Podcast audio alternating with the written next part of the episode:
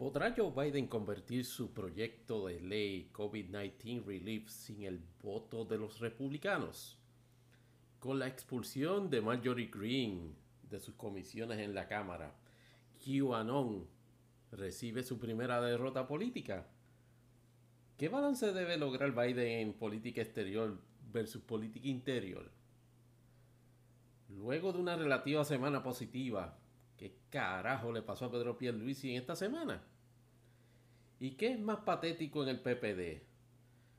¿La implosión de Charlie Delgado o la interpelación prematura que llevó a cabo Rafael Tatito Hernández en la Cámara de Representantes?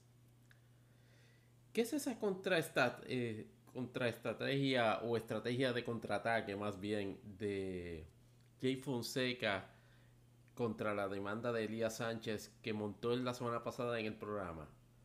¿Le funcionará?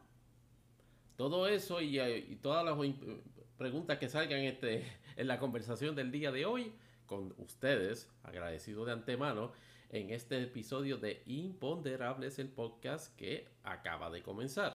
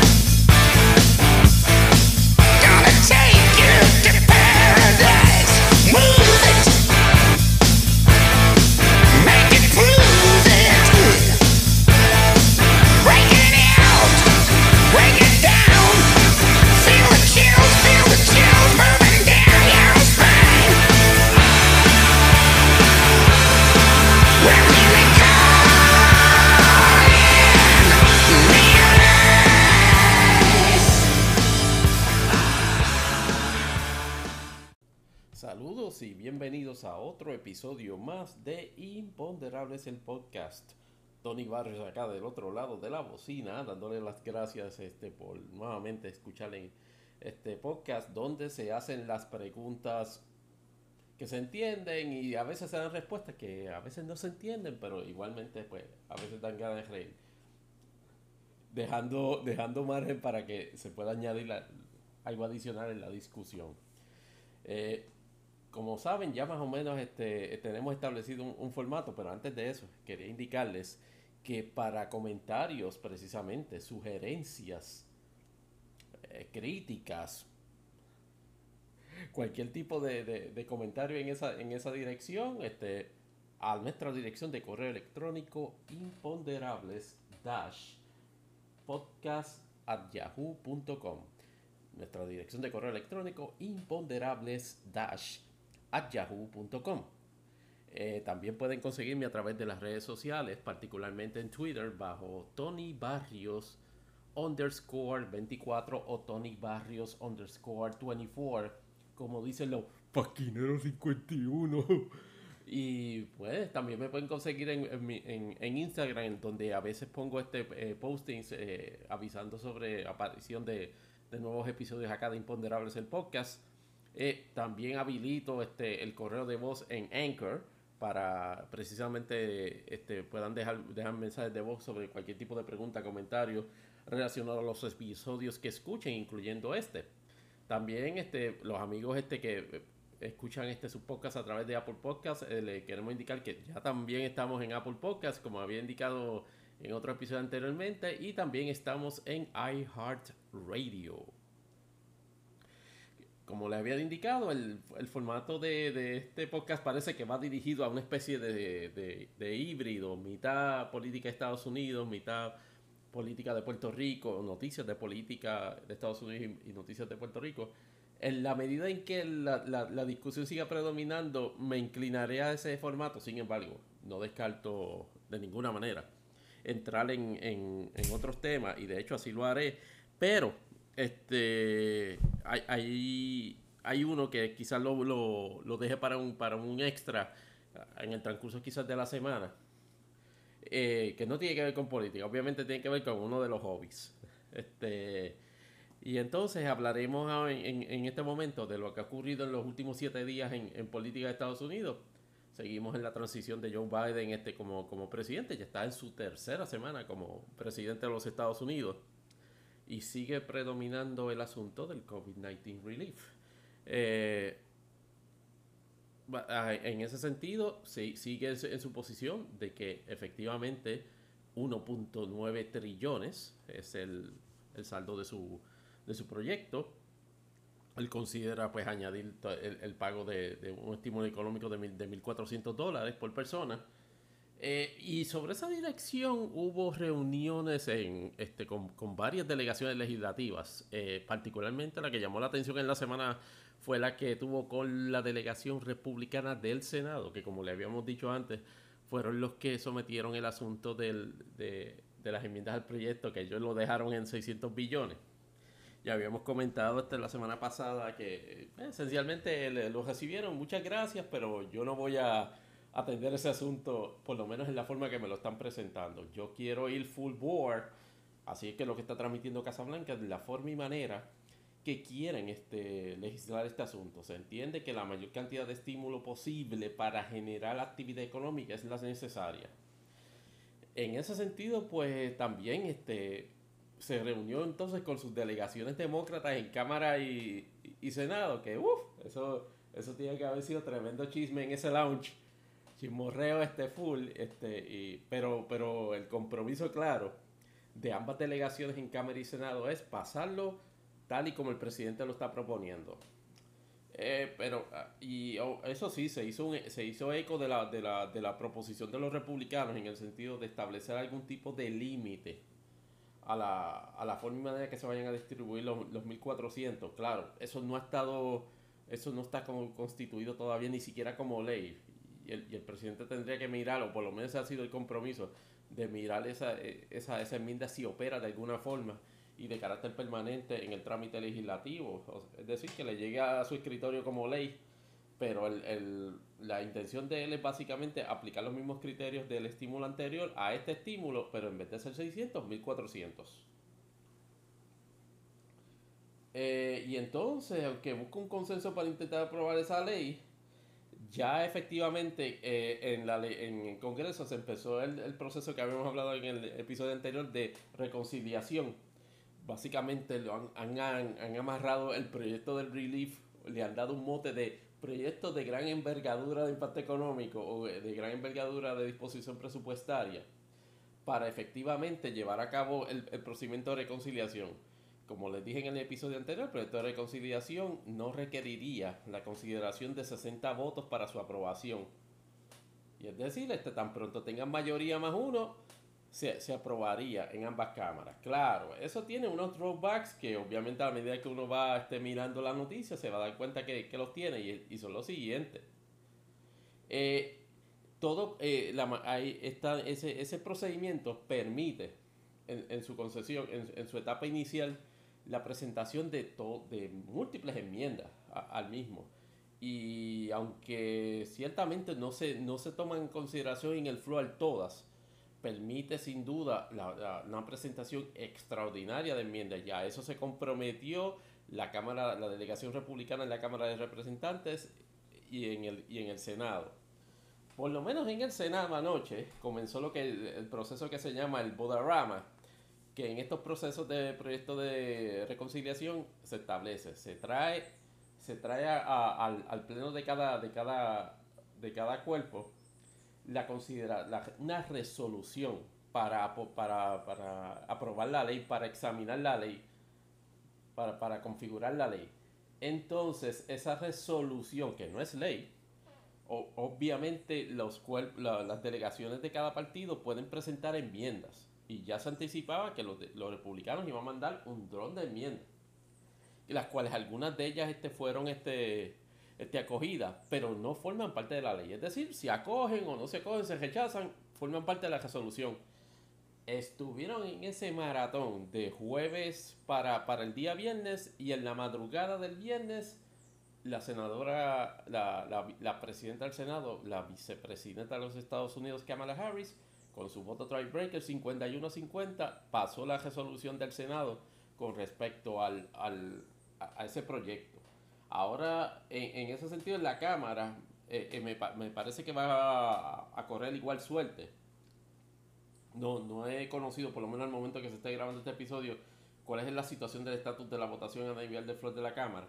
Pero una vez se pruebe esa resolución, se supone que ambas, que ambas partes, eh, que, que en ambos cuerpos se establezca como tal el, el cuerpo de ley de, de, de, de, la asignación presupuestaria y de eso es que finalmente se, se vote. Y para entonces, como ya se aprobó la resolución para recrear la ley, ahora la ley lo que necesita es un 50 más 1 para aprobarse.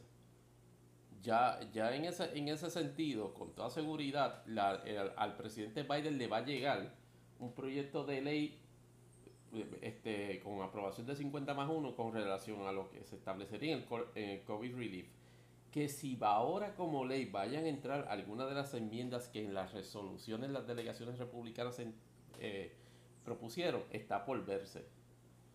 Pero la realidad es que eso agilizó el proceso bastante, tomando en consideración que por lo menos el Senado tuvo, wow, tuvo creo que empezó como a las 5 de la tarde y terminó como a las 5 de la mañana del siguiente día, del día viernes, así que estamos hablando de 12 o 13 horas estuvieron considerando votaciones para la resolución. Y entonces el, el calendario el, el calendario para, para, la aprobación de COVID Relief estaría más bien como, como, como, como malo, como, como tardío. En algún punto de, es mi estimación, claro, en algún punto de mitad del mes de marzo o, o, a principios de marzo. Yo, para mí, me resultaría extraordinario que se aprobara antes porque tengo, hay una consideración muy importante. Es que el, la próxima semana, el día 9, comienza el juicio político contra Trump. Y ya hay un compromiso de la delegación republicana, por lo menos, de bajo ninguna circunstancia dedicarse a ningún otro asunto que no sea el impeachment. Claro, el propósito era darle golpe político a los demócratas para que se quedara pillado la, la presentación o el trámite del, del, COVID Relief. Hasta cierto punto lo van a lograr, pero ya la parte más difícil los demócratas la, sobrellevaron. Ya inclusive pueden votar, pudiesen este, hacer este, un esfuerzo sobrehumano de, de, correr, de correr el juicio político híbrido con, con, esa, con, con esa aprobación. Es el, el, el asunto que el, asunto es que ciertamente ahora mismo no, se sabe cuánto vaya a durar el juicio político de, Trump en el, Senado.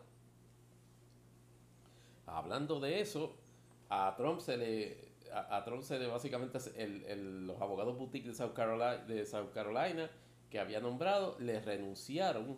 Nosotros nos ponemos la, la pregunta, establecemos el imponderable de si no sería por las condiciones o el planteamiento que ellos están que su cliente iba a hacer con respecto a lo que él entiende que debe ser la defensa de sus intereses en ese, en ese proceso.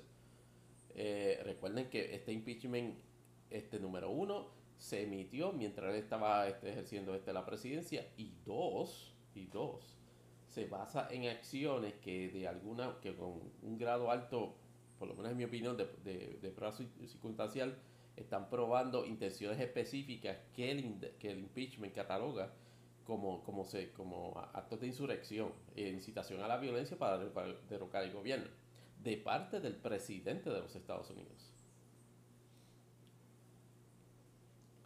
Y entonces, este, en, en, ese sentido, se consiguió otro set de abogados, no un poquito más, más low budget. y presentaron este la luego de que de, luego de que el cuerpo este fiscal de la Cámara, los delegados de la Cámara de Representantes este, que estaban presentando los cargos del impeachment presentaron su, su, alegato. El, grupo de defensa de Trump presentó este, su, su escrito en defensa. Ellos señalan este, a, a, grosso modo es de que no hay jurisdicción del Senado para que Trump este, sea juzgado porque ya Trump no es presidente de los Estados Unidos. Y la otra, lo otro elemento principal de su, de su rebuttal, si se le puede llamar así, o sea, de su escrito en oposición, es que las expresiones hechas por Trump en el día 6 de enero están protegidas por la primera enmienda. Es decir, el presidente tiene derecho a hacer eh, eh, denuncias sobre irregularidades en el proceso electoral y usted podrá interpretarlas como, como lo que usted quiera, pero la realidad es que las, expresiones él las tiene, tiene derecho a hacerlas. Eso es lo que plantean sus abogados. Hay dos fallas con, con, con ese approach. La constitución específicamente dice de que es facultad del Senado atender todos los impeachments. O sea que una vez se constituye un impeachment, el Senado tiene facultad de verlo y respectivamente de si, de si dejó o de, si está o dejó de ser la persona ser este juzgada en el puesto. E inclusive, yo me atrevería a aventurarme de que, de que inclusive se puede hacer un impeachment de una persona que esté muerta ya. Para establecer precisamente si procedían o no, o no los cargos. Recuerden que el impeachment no es un juicio criminal, es un juicio político. Y los remedios son los que van a crear una, un escenario diferente en caso número uno de que no esté ejerciendo la función este, durante el juicio o que haya fallecido durante, este, en, la, presentación o en la consecución del procedimiento de, de juicio político. Entonces, eh, hubo un desarrollo este, a, final de la semana y es que los procuradores de la Cámara invitaron de ordinario, como de nuevo, no es un juicio criminal, es un juicio, un juicio político, pues solicitaron al, al, al presidente, lo invitaron a declarar en el procedimiento del impeachment. Y a mi María, chacho, vino Trump en, a través de su abogado y contestó que no solamente no iba a declarar, sino que tampoco va a presentar ponencia escrita. eso tiene un propósito este, en términos de estrategia. ¿eh? Donald Trump es una persona que se somete, y por lo menos ha sido mi, percepción eh, fundamentada en la forma en que se manejó todo, todo el tiempo, cómo se maneja todo el tiempo en cuestión de imagen. Donald Trump usa la mentira como arma principal para, y la charlatanería particularmente para, para, proyectarse, para proyectarse en todo, en lo político, en lo económico, en lo personal. Sus abogados saben que toda declaración que pueda perpetuarse, bien sea por grabación de audio, video o por escrito, le crea problemas al presidente, particularmente si es el contexto de un procedimiento de juicio político. Así que él no va a decir nada ni va, ni va a escribir nada. Lo que ha escrito es lo que escriben los abogados. En los planteamientos que han hecho hasta ahora es falta de jurisdicción, derecho constitucional a la, a la expresión.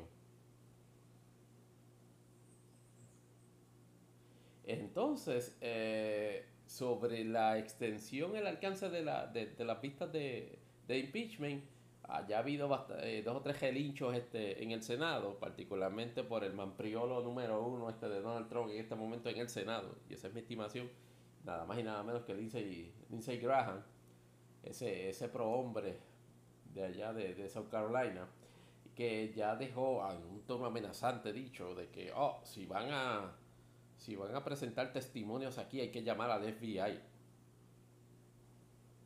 o sea, de ordinario uno pensaría de que, de que, de que tiene algún mérito esa técnica de intimidación hacia los demócratas, pero en el análisis no, no te deja otra conclusión de que es al revés.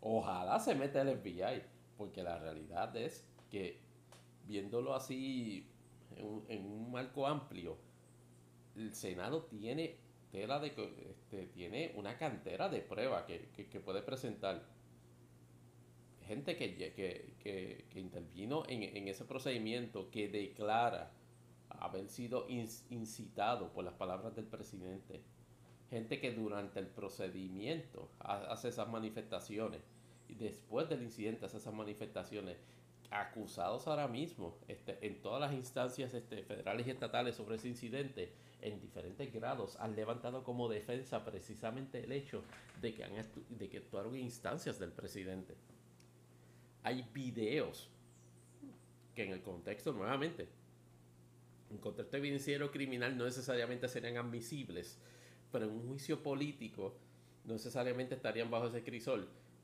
Esos videos presentan eh, crónicas este, en tiempo real de cómo la gente reaccionaba a las declaraciones que hacía el presidente en esa manifestación del día 6 de enero. Y, eh, y pueden establecer este, como una cuestión de hecho probable de que sus palabras dieron pie a las acciones que ocurrieron, a las acciones violentas que ocurrieron, a la invasión del complejo, no del edificio del Capitolio nada más, como dicen dos o tres charlatanes que se hacen llamar fact checkers, y de eso, de hecho, de eso voy ya mismito, o más adelante en el episodio, porque hay un par de gente de prensa boricua que necesitan otra toquita con limón sobre ese hecho. Pero volviendo al asunto medular, o el que estamos discutiendo en este momento, la incursión de esas personas en el complejo del Capitolio, en la invasión de lo, de, del hemiciclo, de, las cámaras, este, de, meterse en los pasillos, de robarse propiedad e inclusive de, tener, tener encuentros violentos este, con funcionarios del orden dentro de la cámara, está, está, está fundamentado, como, o más bien puede establecerse como hecho probable que fue a instancias de lo que realizaron, de la actividad que se realizó ese día. Una actividad que por la forma en que Donald Trump reacciona a la misma, parece haber estado anticipadamente enterado de ella, valga la redundancia, y coordinó reacciones particulares, las cuales se tomó la molestia, y vuelvo a reiterar ese punto, se tomó la molestia de que, de que fuesen una predicción mediática esas reacciones. El canopy que montan en cerca del Capitolio con aire acondicionado y pantallas de video mientras ellos están tomando champán, viendo, viendo el espectáculo, aparte de ser lo más grotesco que yo había visto, he visto a principios de, en este año 2021, demuestra efectivamente de que, de que tenían la calenturita idea de que esta era la forma en que iban a sencillamente negar los resultados de la elección y negarle a Joe Biden la, eh, la llegada al poder. Pero no, no, no le salió, o sea, y vaya si no, se, no le salió. Entonces, el, juicio arranca el día 9 de febrero, así que veremos cómo, cómo, cómo se inicia como tal ya el, ya el juicio, qué planteamientos va a hacer este, el, el, grupo, el, grupo, el grupo fiscal de la Cámara, qué planteamientos o cuáles mociones va a hacer el Senado sobre qué prueba quiere escuchar. De nuevo, hay un potencial de que, de que pueda ser este hasta semana. Eh, el líder de la mayoría en el Senado, Schumer, no necesariamente está muy inclinado a eso como les dije en el episodio anterior, le conviene ahora, ahora, que esa discusión permita un récord amplio de los sucesos, de los hechos y de las circunstancias, y que contra esos hechos eh, y circunstancias los, senadores entren a récord a votar. Y eso tiene un efecto político. Estamos claros de que no, no creo que se vaya a producir la convicción de Donald Trump, sin embargo, creo que se va a producir una, una convicción de mayoría, un voto favorecedor de convicción por mayoría simple y bipartita, que eso sería también otro efecto, otro elemento de golpe político efectivo de los demócratas a, la posición esa de, de, defender ultranza todo este asunto, todo este fenómeno del trompismo. Y mientras tanto, en el otro lado, allá en la Cámara, la Cámara ahora es el, lo que yo llamo el House of Drama, porque antes eh, tuvieron esta semana los republicanos, mientras atendían esas cosas del, presupuesto, eh, también tenían una pelea de gallos interna. Eh, todo por básicamente dos situaciones. La situación con Marjorie Taylor Greene, que es la representante del Distrito 14 de Georgia, y Liz Cheney este, de Wyoming, que es la, la, número 3 en el, en el escalafón de liderazgo de la Cámara de Representantes por el Partido Republicano.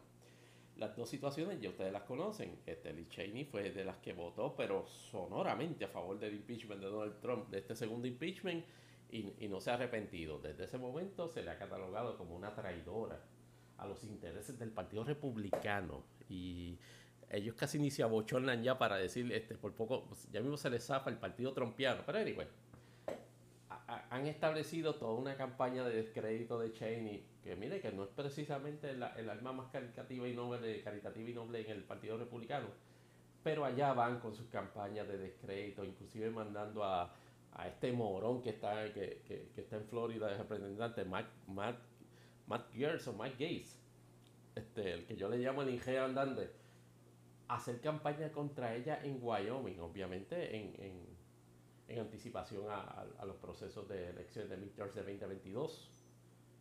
Pero entonces se le unió a ese revolú a los republicanos el revolú de, de Marjorie Taylor Greene, que esencialmente no tan solo no se, no se arrepintió de sus expresiones, este, incitando a la violencia contra personas que no fuesen este, republicanas, este, todo un récord de, de, apariciones. Ups, perdón. Estamos alejando el micrófono, perdóneme. Este, una, una, situación donde efectivamente pues ella se ha convertido en la niña símbolo de, el, el, de QAnon y, y, de, y del supremacismo blanco en, todas su, en todas sus expresiones. La de la, la speaker de la Cámara, Nancy Pelosi, dejó dicho desde la semana anterior de que era, de que esperaría de que Kevin McCarthy, este, como líder de la líder republicano de la Cámara, ejerciera este su liderazgo. Y le dije a Green, mírate, a tener que bajar de las comisiones, mamá, porque esencialmente eres un peligro de seguridad pública si continúas en ese tipo de expresiones incitando a la violencia eh, contra personas que no piensan como tú o proyectando esa, esa, e, esas interacciones beligerantes contra cuanta persona este, este, estás interactuando en el Congreso. En esa reunión de caucus, aparte de que no hubo, de que aparte de que no hubo, de que prevaleció por lo menos este, la, posición de liderazgo de, Liz Cheney, este, en la Cámara de Representantes no hubo un, movimiento o un consenso para solicitarle a la representante Green que renunciara a, sus a las comisiones a las comisiones que ya había sido se le había asignado en la Cámara de Representantes. Eh, Kevin McCarthy, como en, en, ese estilo bonachón, este charlatán, del cual pues me imagino que Jennifer González conoce bien, porque inclusive este se lo felicitó el día de su cumpleaños y, se, y subió una foto de, tratar con él. Este, y entonces este, reiteró de que sí, yo, el comportamiento de ella y sus expresiones este, tan divisorias y, tan incitadoras a la violencia, pues yo reconozco de que ella, ella ha hecho este compromiso de no hacerla más, pero esto es culpa de los demócratas y su y su, y su postura de, de, de cancelación de su cultura de cancelación y todo ese revolú. Dejó el asunto planteado ahí. Básicamente se la puso en la mano a los demócratas. Básicamente le permitió a los demócratas abrir un récord en sesión en el floor para que se votara y hubiese gente del Partido Republicano que dijese sí a la, al demounting de Green en el, de comisiones.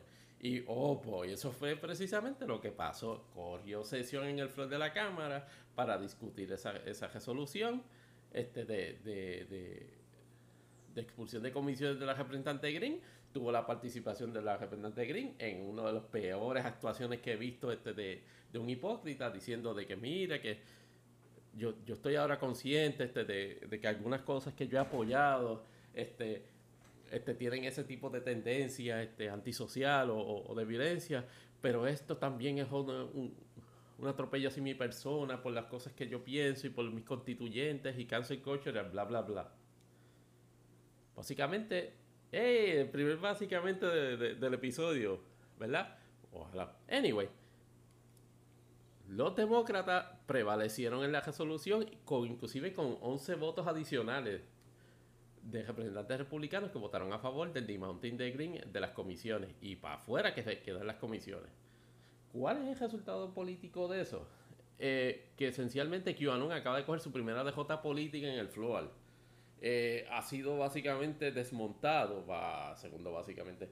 Eh, y efectivamente no hay... Manda el mensaje, manda el mensaje de, reiteración de, parte del Congreso, particularmente de la Cámara y de Nancy Pelosi, que esa proyección y respectivo de si su distrito congresional goza en cantidad con eso, para en la puerta del Capitolio. Y eso y eso a mí me ha llamado poderosamente la atención porque se confunde una cosa con la otra. Se piensa que por el hecho de que sus constituyentes, dicho sea, pues 80, 85% del voto cogió ella en, la elección este, que fue electa en, ese distrito representativo de Georgia, piensan que es una validación a nivel de su proyección como congresista en los procedimientos en el Congreso.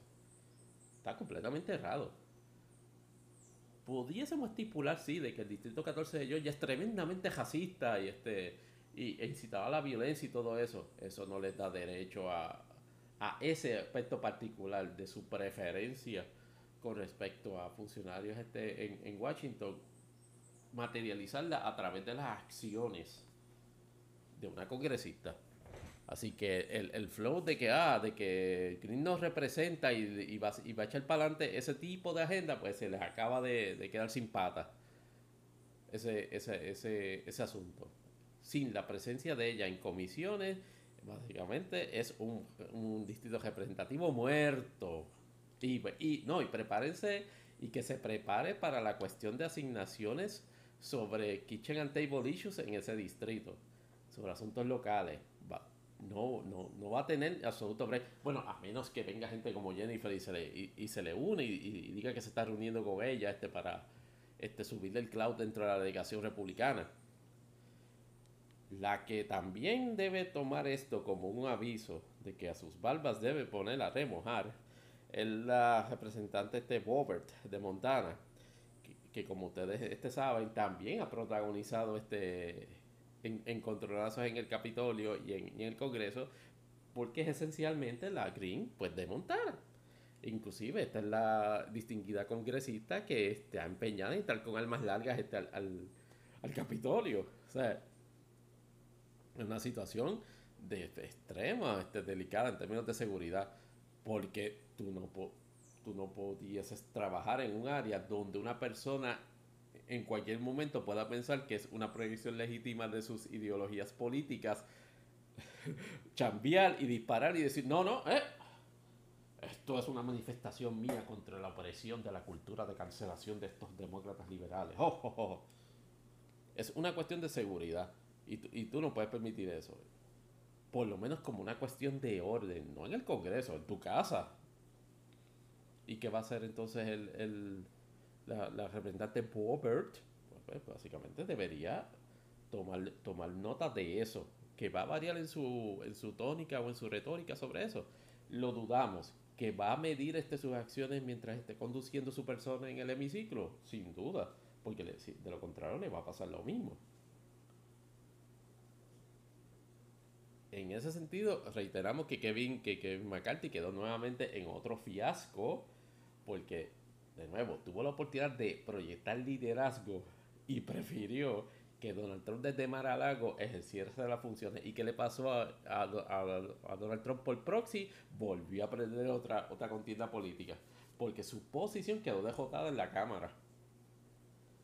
Y eso le tiene que quedar bien claro a, a, Kevin, a Kevin McCarthy, le tiene que quedar claro a Green, le tiene que quedar claro a Bober y le tiene que quedar claro a toda esa gente que todavía promulga la cuestión del trumpismo en todas sus variantes, particularmente a la de QAnon. No piensen bajo ninguna circunstancia que, porque, que por el que la que por el hecho de que se haya proyectado un clima de unidad en la persona de, Joe Biden, no se va, a, se va a permitir particularmente esa, esa, esa forma de exceso troglodita como una forma de oposición política.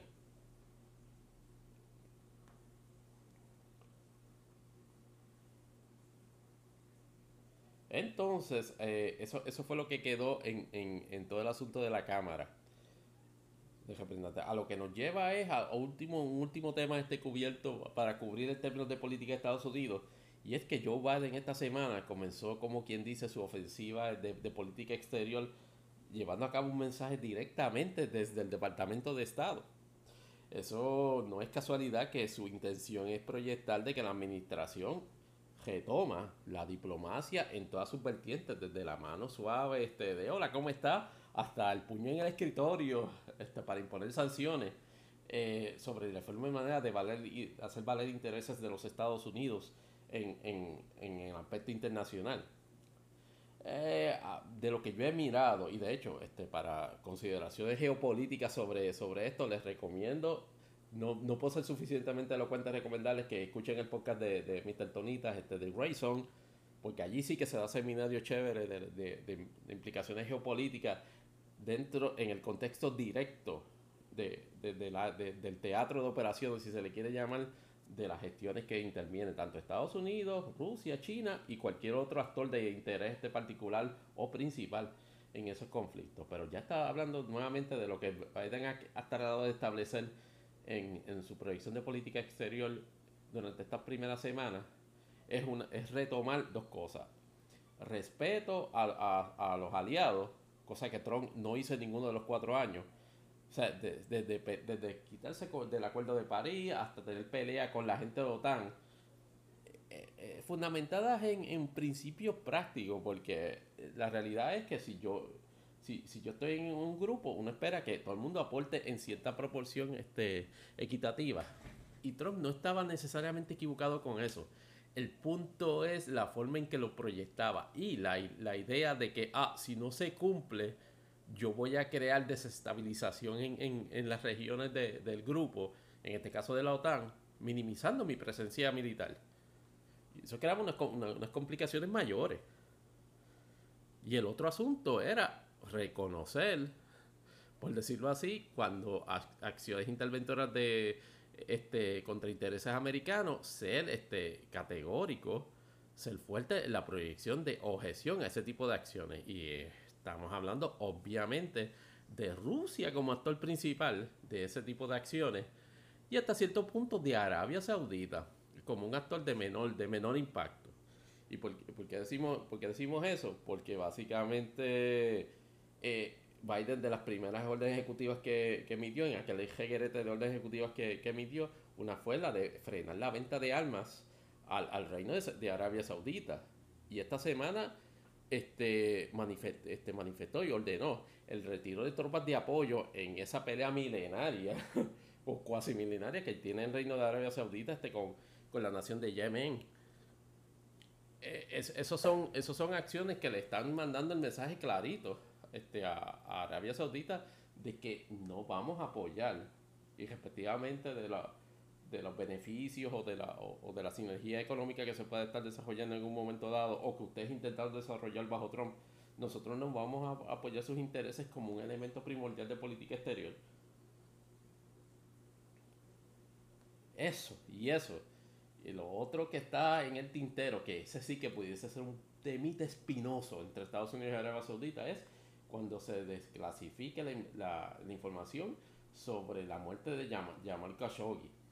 Recordarán que Jamal Khashoggi es una persona precisamente de extracción árabe, este, que en un momento dado, este, mientras estaba en Arabia Saudita, tuvo, tuvo la osadía de ser un crítico este, eh, fuerte del, del príncipe y entonces este, en un momento dado decide irse a Estados Unidos. Y más o menos está forjando vida allá en Estados Unidos.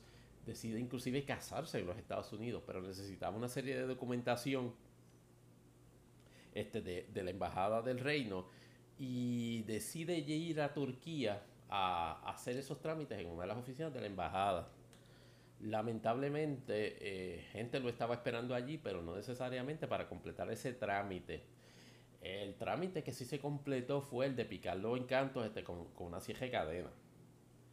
Eh, y, ese, y ese trámite, eh, en un momento dado, pues todo el mundo miró para el lado y, sabía que, que, el gobierno de Arabia Saudita estaba tenía algún tipo de interferencia o de más bien de autoría en ese asunto eso nunca ha quedado establecido de, forma clara. Trump este, lo que hizo fue un acto de, básicamente de enabler, este, al decir, mira, ellos me dicen que no tiene nada que ver, que eso fueron actos de, uno, de unos rogue agents que se volvieron loquitos por, por furia, y yo le creo.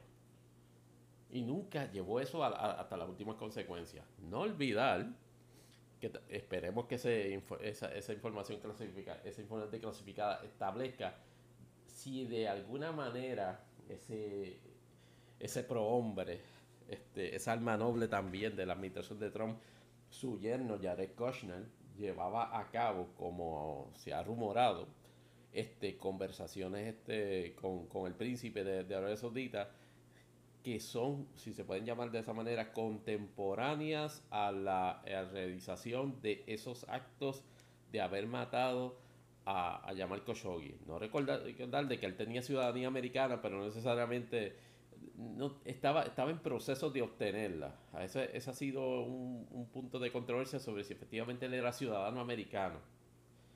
este, en el momento que se llevó ese, ese, ese, crimen. Yo les puedo asegurar que la proyección de la administración Biden es que va a tratar el asunto de Khashoggi como si fuese un ciudadano americano. No es una declaración de guerra ese asunto por el simple y llano hecho de que a él no lo matan en el territorio americano. Porque si eso hubiese sido en camino a llegar a una embajada de Estados Unidos en Turquía o en una embajada de Estados Unidos en otro país, aquí hace rato estuviésemos hablando de otro tipo de, consecuencias. Pero una vez este se, se declasifique eso, el reino de Arabia Saudita tiene que prepararse para lo que venga en términos de sanciones. En cuanto a Rusia, volviendo al actor principal, pues lo que se ha dicho es que, que, que, en, una de sus primeras conversaciones, este, Biden le dejó dicho al, presidente Vladimir Putin de que no de que esas acciones que llevaba a cabo antes Rusia de interferencia este, electoral este de cibercrimen este eso de estar matando a este opositores en, en, territorio extranjero eso Estados Unidos no se lo iba a permitir como se lo permitió el, en la ocasión anterior eh, en ese sentido yo, yo entiendo que eso, que eso está muy bien porque precisamente Trump fue todo lo contrario el mismo el mismo asunto Trump le hay, hay una página que recoge todos los insultos que Trump hizo a la gente, por lo menos en Twitter, en aquella funesta cuenta de Real Donald Trump. Busquen en ese motor de búsqueda, creo que lo, lo, maneja el New York Times, las veces que Trump habló mal de Putin. Cero. Cero. hay toda una serie de niveles de especulación de por qué, qué fue eso. Pero la realidad es que había que decírselo ya. Mire, Usted no puede actuar, bien sea, sea 4D Chess, sea Jenny Checker, sea Connect Four. Usted no puede de, continuar con ese, con ese tipo de acciones y pensar que los Estados Unidos le va a estar riendo las gracias y decirle, good job, well played. No. Eh, preocupó, ciertamente en un momento dado la, incursión que hizo este eh, Rusia en, aquel ataque en Londres donde a un disidente este, lo, lo, atacan en un parque con un gas, un letal ese asunto entre, entre Rusia e Inglaterra nunca ha sido resuelto como tal en términos de fijar responsabilidad o de que se reconozcan las mismas. Volvemos a lo mismo, un asunto de igual este, circunstancias en suelo americano crearía una serie de conflictos este, extraordinarios o una situación bastante delicada. El otro tema que le trae Biden en la conversación este a, Putin es la, liberación de, del perenne opositor de Putin, este, a, Alexei Navalny, yo estoy, de, yo, estoy de acuerdo en que efectivamente es un atropello en, lo, que, lo que Putin hace con él, pero, pero, y eso Biden tiene que tomar en consideración, espero que la administración Biden tome en consideración lo siguiente, Navalny es un opositor político de Putin en Rusia. Y más allá de, de obviamente de reconocerle la valía que se pueda tener si Navalny este, este, profesa este, este valores democráticos, porque esa es otra cosa. Eh, eh, en, eso tiene que pisar con cuidado la administración Biden de no estar necesariamente favoreciendo a un tirano o a una posición tiranesca que, que, le es simpática versus una posición tiranesca que le es antipática. Navalny, de, la, de, de, lo que yo he visto cómo se ha conducido, ciertamente lo que promueve es la, la aspiración de valores democráticos. Sin embargo, es un asunto interno de Rusia. es, es también una cuestión, de, es una consecuencia de, de proyección, digamos, mundial de la forma y manera que Rusia quiera tratar a ese disidente. Ya vimos que primero fue, fue envenenado este, mientras está haciendo un viaje, este, cuando vuelve de, de su convalecencia y recuperación, este, estando en Alemania, es, eh, arrestado, este, se, le, se, le, se le impone este, una semana de cárcel este, porque aparentemente no haberse, no haber comparecido a una vista. Y eso, eso, eso lleva entonces a, a, una extensión del término. Ahora me parece que son, ¿qué? Dos años. Uno no, no puede dejar de pensar de que con toda probabilidad la vida de, de ese disidente, eh, Navalny, está, está en peligro. Es un, es un patrón claro este, de, de eliminación física de su persona como un elemento de oposición. La gente en Rusia ya se está dando cuenta y hay una y hay un incremento en, incremento en número y fuerza de las manifestaciones allá. Putin hasta el momento ha sabido trabajar las disidencias, particularmente de, líderes de disidencia, de, de unas maneras bastante efectivas, por no decir letal.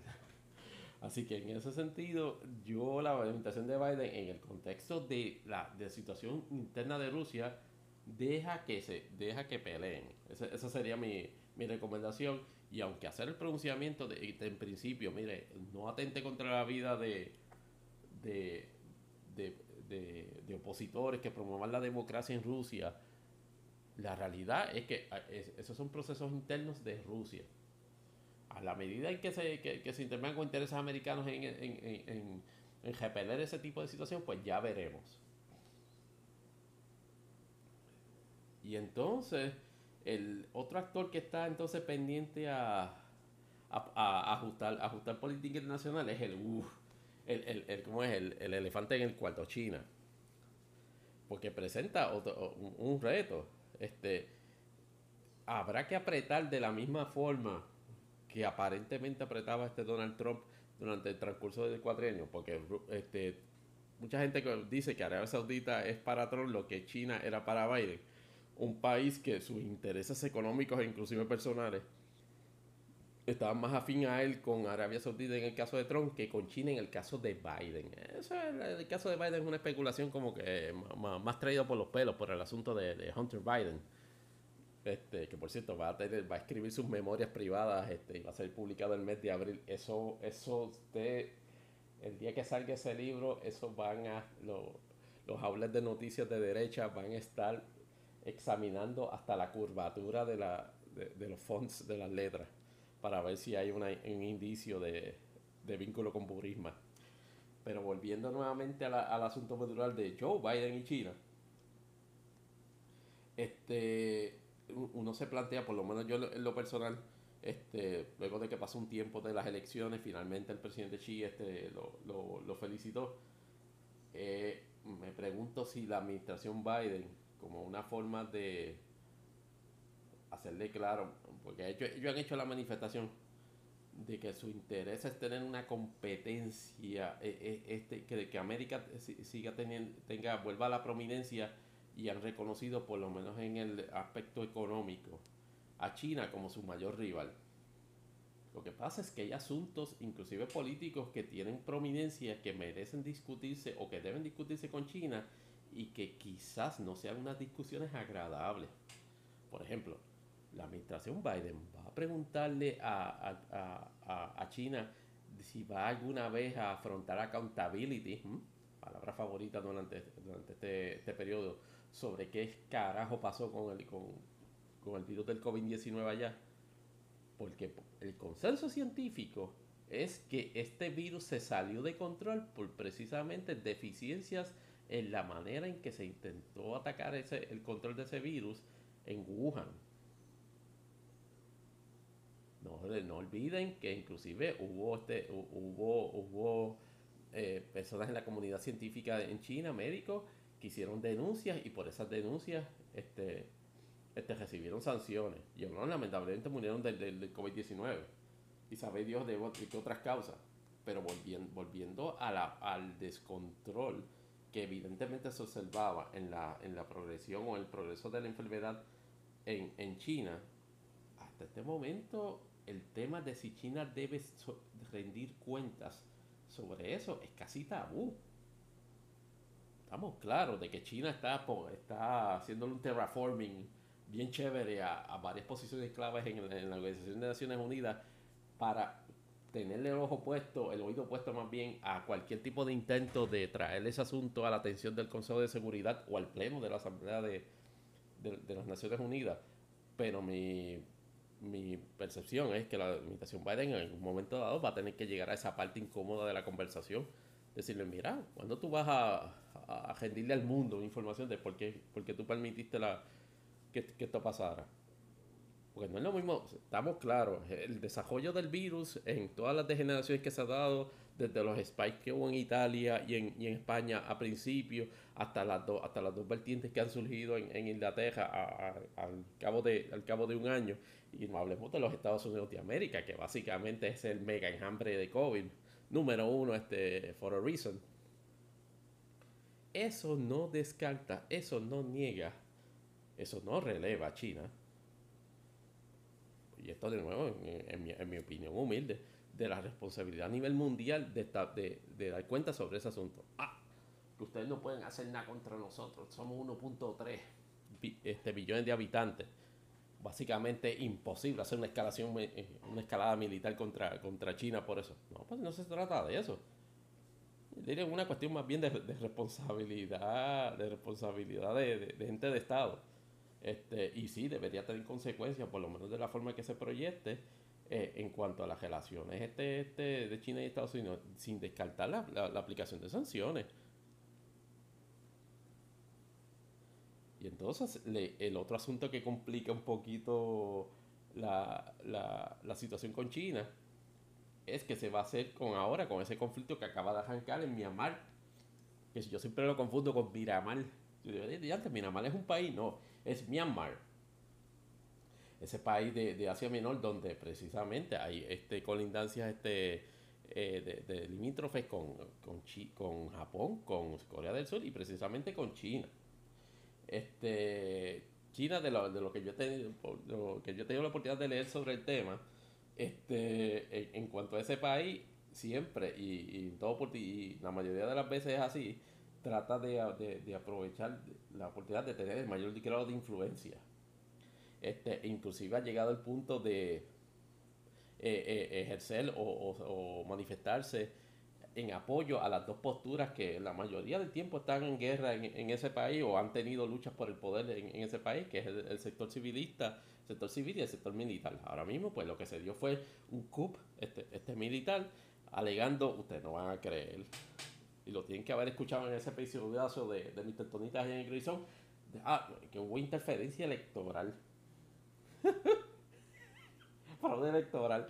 Y entonces decretaron una situación de emergencia de un año. ¿Verdad? En ese año se va a convertir en dos, tres, cuatro, cinco si los dejan. Pero la, la, la situación es, esa. Estados, Unidos tiene que tomar en consideración que una reacción particular a eso ya hizo una manifestación de que calificó la incursión militar en, en, Myanmar como, como un coup d'etat yo puedo entender esa, esa postura, pero tienen que también este, medir con calma que sé cómo se va a reaccionar ahí. Número uno, no es un país en el cual los Estados Unidos de América tengan un interés particular. Sí, hay una posibilidad de que China incremente influencia allí. Sí, tiene, hay una posibilidad de que esa de que aplicación de sanciones este, afecten intereses de Japón y de Corea del Sur allí. Que, que, que son países este O sea, hay que, hay que ver en la manera en que se va, en que se va a operar en, en, en cuanto a eso es una situación interna en la cual más allá de lo que se manifestó, yo no haría ningún otro tipo de manifestación. En eso el gobierno de China ha hecho mutis. Ya veremos en un momento dado a cuál de las dos posiciones este, apoya, pero China lo más seguro es que no se sorprenda si apoya las dos a la vez. Así que en ese sentido, ese, ese cuadro de, de, prohibición en conflicto internacional, o más bien este, en el plano internacional, es lo que Biden trae, trae a la mesa, o, se le trae a la mesa a Biden en, en, este, en este primer mes. De nuevo, mi, mi contención es que ha trabajado bastante bien el asunto con Arabia Saudita, el, el asunto con Rusia, pues fue pues, genérico y era de esperarse que, que, que, le, que le proyectara cierto tipo de hostilidad. Eh, más allá de eso, no creo que deba que, lo que más allá de y más allá de eso y de una y de un apercibimiento consistente y una vigilancia constante a Rusia no, no debe no debería ser este no debería ser este un, un, elemento de escalamiento mayor en eso. De hecho llegaron a un acuerdo este de tratado de armas nucleares lo extendieron hasta 2026 también en una de las primeras gestiones del nuevo secretario de Estado. China por el contrario es el que hay que ver este de nuevo qué es lo que va a hacer si lo va a tener de frenemy eh, con el propósito de permitirse una competencia sana en términos económicos o sencillamente traer, buscarle un poco de pelea en asuntos que irremediablemente China debería haberse expresado ya como la cuestión del COVID o como, o como, la, o como su, su, posición en cuanto a, a, esa crisis política que tienen en, en el país vecino de Myanmar. ¿Que ¿Qué va a pasar eso? Ya lo veremos en un próximo episodio. Regresando entonces a la tierra donde 20.000 fuentes alegan ser la original de, de la piña colada y todas tienen razón, es decir, Puerto Rico, pues vemos que nuestro gobernador Pedro Pierluisi, después que había tenido pues una semana pasada este de exposición positiva con la con la aprobación o la declaración de, de, estado de emergencia a través de una orden ejecutiva para precisamente trabajar este con el problema de, de asesinatos de mujeres por mero hecho este, de proyecciones estereotipadas machistas de asesinos hombres, pues esta semana nos, volvió a caer un poquito en desgracia por las cosas que hace. Eh, todo, todo está más o menos este, dividido en dos asuntos. Eh, el, el, primero, y el que se ha mostrado combativo de una manera que nunca se le había visto, es más, ni peleando en primaria contra, contra Wanda Vázquez se le vio así de agresivo. Es más, ni, ni en las primarias contra Ricardo Rosselló se le ha, visto tan agresivo. Y es el espinoso situación con respecto a la confirmación de la Secretaría de Educación, me parece que es de nombre Elba Ponte, y la situación en la cual de imprevisto le cae allí este, el señor este, Héctor Joaquín Sánchez como subsecretario del Departamento de Educación.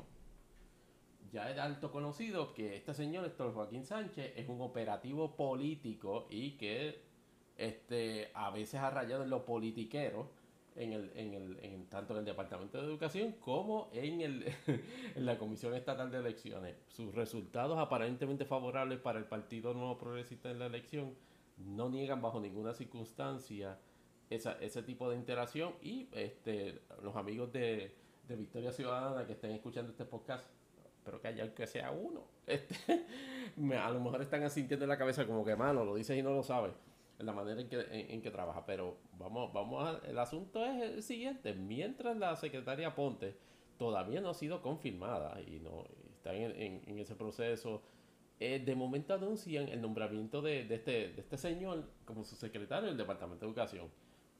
La reacción pública es la esperada, conociéndose primero el envolvimiento en política electoral de, de, Joaquín Sánchez, de Joaquín Sánchez. Eh, Ah, se levanta una gestión de que este, ese nombramiento es esencialmente un premio por su envolvimiento político, digo, por su envolvimiento electoral a favor de un partido político. Y te dirán, no, pero lo que pasa es que un puesto de confianza y esos puestos de confianza este, este, los lo elige este, pues, el, secretario. Hay que estar detalle. Este, quedó, quedó plasmado en la exposición pública sobre el issue de que la nominada no intervino para ninguna forma en la nominación a su vez o el nombramiento de esa persona. Eso sin, em, eso sin lugar a dudas creó, le está, le está haciendo una rosca descomunal al proyecto de, de, la, de, la, nominada para que efectivamente sea este, precisamente confirmada. Este, recordarán este, que Elba Ponte, este, una de, la, de, las cosas que impactó por, por su nominación era precisamente de que proviene este de, del gremio de la Asociación de Maestros. Y, este, y siendo una persona que había luchado contra todo tipo de injusticias que hubiese tirado el padrono, era una candidata perfecta a tratar de cambiar esa cultura en el Departamento de Educación. Mm, no sabe perfectamente que el Departamento de Educación es el, uno de los problemas que tiene es que, y eso de nuevo, el sumillaje puede variar en cuanto al nivel de leyenda, pero la realidad es que el Departamento de Educación tiene una fama bien ganada de ser uno de los departamentos más politizados que están en cualquier agencia del gobierno de, del Estado Libre Asociado de Puerto Rico. Y entonces hacia ese departamento se dirige este, la, señora Ponte. Falta de que la que confirmar, pero en medio de su procedimiento de confirmación le explota esa bomba, la bomba debajo de los pies para complicar el asunto, para complicar el asunto, no teniendo ella un footing claro, una reafirmación de si ella intervino o no con eso, porque ha dado varias versiones de eso, tiene al nada más y nada menos que al gobernador de forma vehemente, destemplada. Este, y, casi llegando a, a la manera de invitar a pelear cada vez que se le ha cuestionado la entrada de Joaquín Sánchez al Departamento de Educación que si, que si hay motivos políticos partidistas, que, que, el hecho de que, estén, que un comisionado electoral no lo habilita, cuando es un funcionario de carrera de ese departamento, que lo que hay es una agenda político-partidista, que salgan con nombre y apellido y que digan exactamente lo que hizo porque no hay una sola querella. Hay varios detalles interesantísimos en esa manifestación que ha hecho y de hecho la ha hecho dos veces. Aparentemente la hizo en un Zoom call este, con respecto al anuncio del, presupuesto y después lo hizo en una entrevista este, con, con Jay en, el programa de Jay sus rayos X que me parece que fue un desastre en términos de proyección pública precisamente por haber repetido o anticipado precisamente esa proyección. El asunto no es que esté, eh, haya estado movido en política partidista, el, el, asunto es que, esta persona es, alegadamente ha estado envuelta, alegadamente no, se compró, es, fue un funcionario electoral del Partido Nuevo Progresista en, la campaña. Y Fresco, bueno, básicamente no se ni enfriado su despido este como comisionado electoral del Partido Nuevo Progresista y de, y, y de nuevo entra al, al, al servicio público como secretario del Departamento de Educación en medio de un procedimiento de confirmación de la Secretaría de Propiedad. La óptica es irrespetuosa a, a, a porque quien debería tener esa facultad de nombrar un subsecretario, en todo caso, sería el secretario en propiedad, que es el jefe de agencia. Aquí lo que se ha dado a entender con esto es de que la secretaria Aponte, la nominada, sería una especie de parapeto simpático a los intereses o a, las posturas de opinión pública o, de medios por su asociación con, vaya la redundancia, asociación de maestros, lo que le permitiría al Departamento de Educación tras bastidores, y esto es una teoría basada en opinión, Así que bájenle a las antorchas, este, Paquinero 51 y otra, y otra, y otra, y otras índoles. Para realmente operar como se interesa que se operen en, en el gobierno. Que aquí lo que hay es una agenda político-partidista, claro que la hay, en el nombramiento de él, la hay. Traer a un individuo de, de, de persuasión del Partido Nuevo Progresista debe ser alguien de, de persuasión político-partidista contraria a él, eh, no tener derecho a objetar ese nombramiento por eso, claro que lo tiene. Y sí estamos claros que es un puesto de confianza, pero se trastoca el procedimiento al básicamente, ¡Uepa! Este, ser, ser esa persona la que la, ser nombrada por el gobernador y no por el, el jefe de la agencia ejecutiva. No, que, que, que salgan con nombre y apellido, porque aquí no ha habido una sola querella. Tuvo medio fósil ese aspecto en términos de opinión, de, de exposición pública de eso, porque todo comenzó en, en, dos frentes. Eh, o por lo menos el principal de que yo tenía conocimiento es un artículo que salió en Noticias recientemente en que da cara de que el tal Joaquín Sánchez ha recibido o ha sido objeto de diversas quejas o querellas en el desempeño previo que él tuvo en el Departamento de Educación, bajo, la, bajo el mando de la secretaria de aquel entonces, Julia Kelleher, que por cierto pues tiene unos pequeños asuntitos este de multas, boletos administrativos de estacionamiento en el, tribunal, en, el Tribunal Federal que próximamente van a comenzar. Eh, Sánchez este se ocupaba el cargo, según estoy leyendo en el artículo, eh, secretario auxiliar de Educación Ocupacional y, y Técnica eh, el artículo de noticias da cuenta, según, según su, su, fuente, de una serie de querellas que se, que se tenían por el desempeño de, de Sánchez, eh, que inclusive este, daba la impresión de favorecer los intereses políticos este, afines a él, o sea, del PNP, este, y que eso llevó inclusive a su despido a la institución por parte de la secretaria que eh, haciéndole coro a esa reacción iracunda este, el, el, el, señor Sánchez emite una certificación el, la semana la primera semana del 2021, este, donde alude a que para una fecha del mes de abril del 2029, a esa fecha no se habían presentado querellas en el Departamento de Educación en su contra. Y entonces él plantea eso como una, como una refutación a lo, a lo que declara este el artículo o expone el artículo de, de noticias de la por decirlo así, de la autoría de, Oscar Sejano. Este, una persona que también es conocida este, por, su, prohibición antagonizante, si se quiere, en el estilo periodístico, particularmente contra elementos del, de gobiernos que se han identificado como el PNP, con o sin razón. Eso va a variar de acuerdo a la, a circunstancia. Y entonces allá este, él, presenta esa certificación, eh, empieza a haber como un silencio de radio este, de, de, pero a los dos días no, le, le, riposta y vaya si le riposta, porque básicamente Shot eh, le, le, le, responde sobre, sobre eso, estableciendo, aunque hubo unas comunicaciones internas en el Departamento de Educación que dieron cuenta de la conducta que este, se estaba refutando, o más bien que se estaba denunciando de parte de él en, la, en, en, en el desempeño como secretario asociado. Este, y, y, esos memorandos este, pues dan, dan, dan pie a toda esa serie de, de vamos, de, de, actos este, cuestionables que, que él estaba eh, realizando. Estuvo en ese Radio Silence hasta que, por dos días, hasta que vino Noticel y amplió e hizo un, un genial este, recovery porque se nos había olvidado algo en la premisa que, de la que parte Noticel en el, en el escrito periodístico sobre la conducta de, esta persona. habla de quejas, en ningún momento habla de querellas. En el contexto jurídico estricto, una queja no es una querella. Una queja es, digamos, una comunicación precisamente para denunciar una conducta que se pudiese interpretar como que fuera de la norma o inapropiada. Una querella es una formalización de la queja.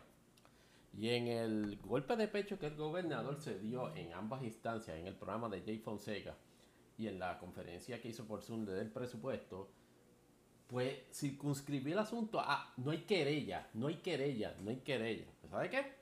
noticia, no, habrá querella, pero hay queja. Y documentó todo el asunto relacionado al envolvimiento de este personaje de Sánchez Álvarez en el Departamento de Educación en su, primer, en su primera incursión. Que si ataques a, compañeros por diferencias eh, profesionales, animosidad en el trato personal, falta de prudencia, hacer comentarios este, sexuales, intercambio de fotos explícitas en el lugar de trabajo y bla, bla, bla, bla. Ese es el enunciado que hace el periódico, que si usted mira el, el artículo original, se habla de quejas, no habla de querellas ellos lo reducen al asunto de que, bueno, esas conductas, eh, eh, no, hay, no hay querellas. Pues perfecto, no hay querellas, pero hay quejas. Aparentemente, hasta cierto punto queda, quedó eso evidenciado este, eh, cuando se estaba discutiendo el nombramiento de, me parece que Eligio Vélez, este, secretario de Educación, me parece que en el cuatro pasado, y aparentemente había, consta o un memorando o una comunicación donde a, esta persona se le hace alusión al hecho de la existencia de quejas de ese tipo de patrón de conducta en el Departamento de Educación. Claro, el, contra, el contrapush que hace el, el PNP o Luis en este caso es de que aparte de que es una agenda política, pues la ausencia de, de, de querellas, mucho menos de querellas probadas, hace inválido el planteamiento de que él no es el adecuado o de que no es adecuado o que no sé bien políticamente el nombramiento. El imponderable que yo me planteo en este momento es si ellos tienen razón sobre eso. Mi contestación es imponderable es que no. Pues, ¿por qué? Es el timing. La secretaria Ponte no ha, no ha sido confirmada. Entonces, en medio de su proceso de confirmación, traen a esta persona a ser nombrada como subalterno de ella y contra. Yo creo que en este país hay suficiente inteligencia colectiva. Aparentemente la, la gente de Fortaleza piensa que no, de no darse de cuenta que hay detrás de la movida. Particularmente por el aura que, que de esa persona que se nombra y por las circunstancias en las cuales estaba prácticamente dos semanas antes. De estar peleando con la gente de Victoria Ciudadana por los votos de la, la adjudicación de la alcaldía de San Juan pasa inmediatamente a de nuevo el Departamento de Educación y de ahí al puesto de subsecretario. Con eso han puesto en un soberano, eh, en, la peor de las posiciones a la confirmada, porque después que había, entonces es otro. La ponte está en un malabar de palabras sobre si sabía, sobre si la había nombrado ella o no la había nombrado ella. Y ahora dice que a pesar de que ella lo había nombrado, a esa posición no sabía de ese historial y ahora inclusive especula con la posibilidad de retirar ese nombramiento. Especulación que yo les puedo, les puedo asegurar que quedó muerta en el acto luego de las dos declaraciones del, gobernador. Y respectivo de si es público o privado, momento que manifiesta Ponte que va a despedir o no va, va a despedir a esa persona, este, a, Sánchez Álvarez, momento que se va a retirar el nombramiento, momento que va a pedir este y que pidan en el Senado por lo menos el PNP que la cuelgue. Mi opinión es que ahí quedó el nombramiento de ella, porque la posición ya establecida en términos de política pública este, del, gobernador es que quien debe coger el asunto, esencialmente Sánchez Álvarez, o que quien vaya a coger el asunto, tiene que ser con Sánchez Álvarez como un número 2 o número 3, o si no, lo va a coger. Y entonces eso nos lleva, eso nos ata precisamente al, otro elemento de lo, de lo, de lo fatídico de la proyección pública de Luis esta semana. Eh, con, relación precisamente a lo de a lo del COVID-19. Este, tuvo la oportunidad este, de anunciar este anticipadamente cambios en, una orden ejecutiva y nuevamente hace o se adhiere a la mala costumbre de lo que, lo que hizo la gobernadora Wanda Vázquez este, en su momento, aprovechar o crear circunstancias este, ficticias en la estadística del COVID para justificar una flexibilización de las medidas. Hoy, en, esta ocasión, miraron el número de hospitalizaciones y han visto una tendencia que creo que no se sostiene ni por 4 o 5 días con respecto a las hospitalizaciones del COVID. Y entonces piensan que las, esa baja en número implica de que ya se pasó un threshold que permitiría una ampliación de, del funcionamiento de las horas. Y es precisamente lo que hace. Pero entonces, contrástelo con el empeño también este irracional que tiene en este momento de comenzar las clases en marzo. De establecer el inicio de clases en marzo. Sí, en la entrevista de, que le hizo Jay Fonseca, que de nuevo, en principio es un, movimiento positivo en términos de imagen, porque que yo recuerde, ninguno de los dos gobernadores este, que estuvo en, el cuatrienio pasado, incluyendo él y sus 48 fatídicas obras como gobernador, eh, dieron, este, dieron cara en, ese programa. Usted podrá, obviamente, cuestionar los méritos periodísticos o la marca de análisis de, de, de Fonseca y sus rayos X. De hecho, hay alguien que lo está cuestionando al son de 30 millones de, dólares. Pero la realidad es que es un foro de, alta exposición, de alta exposición y de, y de, discusión pública sobre temas. O sea, gente que, desea exponer sus puntos sobre asuntos de, esa, de ese interés, uno de los foros que normalmente considera es ese. los gobernadores, particularmente por, la, por las apatías o por la, por la hostilidad que le han guardado a, a Jay, no iban ahí el, el gobernador Pierluisi va allí.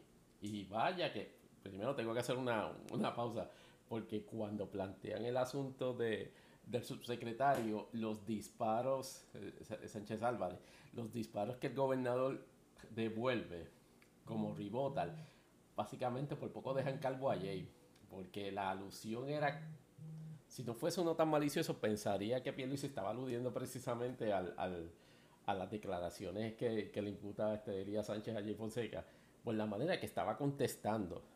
Yo no sé si a lo mejor Jay por elegancia no quiso entrar en eso. veremos ahorita cómo precisamente ese, ese episodio particular del programa trabajó esa, esa cuestión.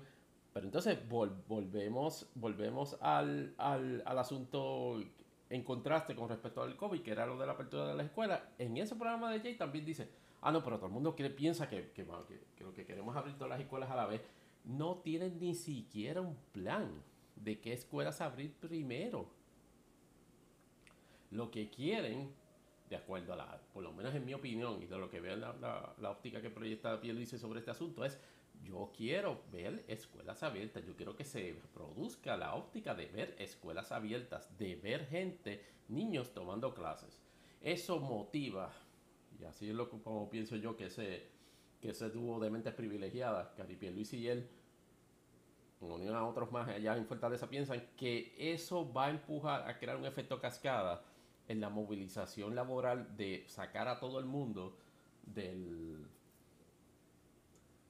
eh, esa utopía este, covidiana, como llamo yo, del trabajo remoto, que por si no se habían dado cuenta, algunos patronos los tienen un poco molestos. Ese, esa, esa, esa utopía. Piensan ciertamente que no, no hay forma de ajustar o no hay forma de retomar el método medieval de supervisión este, si no, si no este, un, un, abrazo completo y pleno al, al, al, a la comparecencia directa de, de, empleados. Eso en el sector privado. Y la, y la, y la situación es que este, este, este empuje de Pierluisi evidentemente está movido por elementos eh, eh, de intereses económicos que apoyan esa, esa postura, que apoyan esa postura patronal, no de, mira, córtale el, el, la guachafa del, del, trabajo remoto, esto es, que, que vuelvan acá, porque eso también tiene unos efectos, gente que sale afuera, gente que gasta más en comidas y otros servicios que de ordinario los recibe en su casa.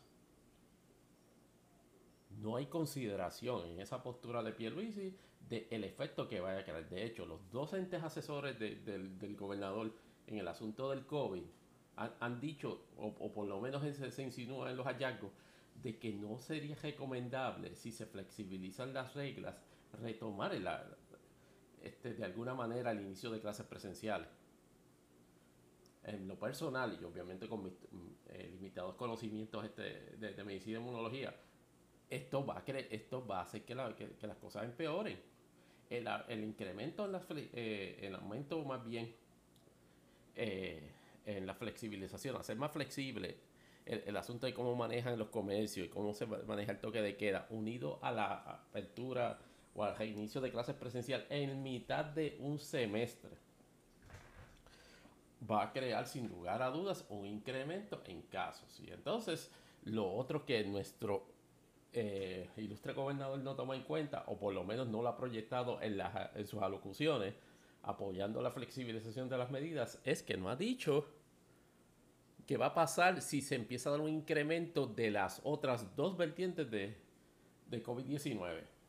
¿Qué, ¿Qué, va a hacer? Ah, va, va, a seguir midiéndolo en base a, bueno, es que no han producido ni mayores hospitalizaciones, así que vamos a dejar las medidas. Eh, de, eso, de eso es que se trata en este, en este momento.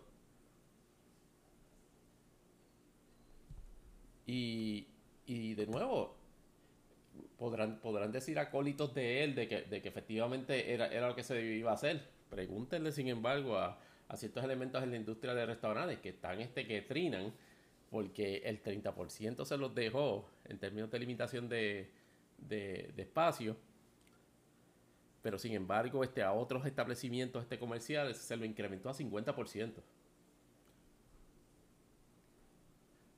no está, no está de más pensar de que, de que, de que, efectivamente eh, en algún momento de, de, final de marzo, si precisamente comienza las clases en esa, en esa época, en algún punto de abril tengan que echar completamente para atrás por lo menos en ese, en esa determinación.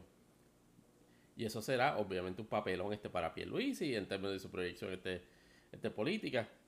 Pero sobre eso veremos a ver qué pasa en, la siguiente semana.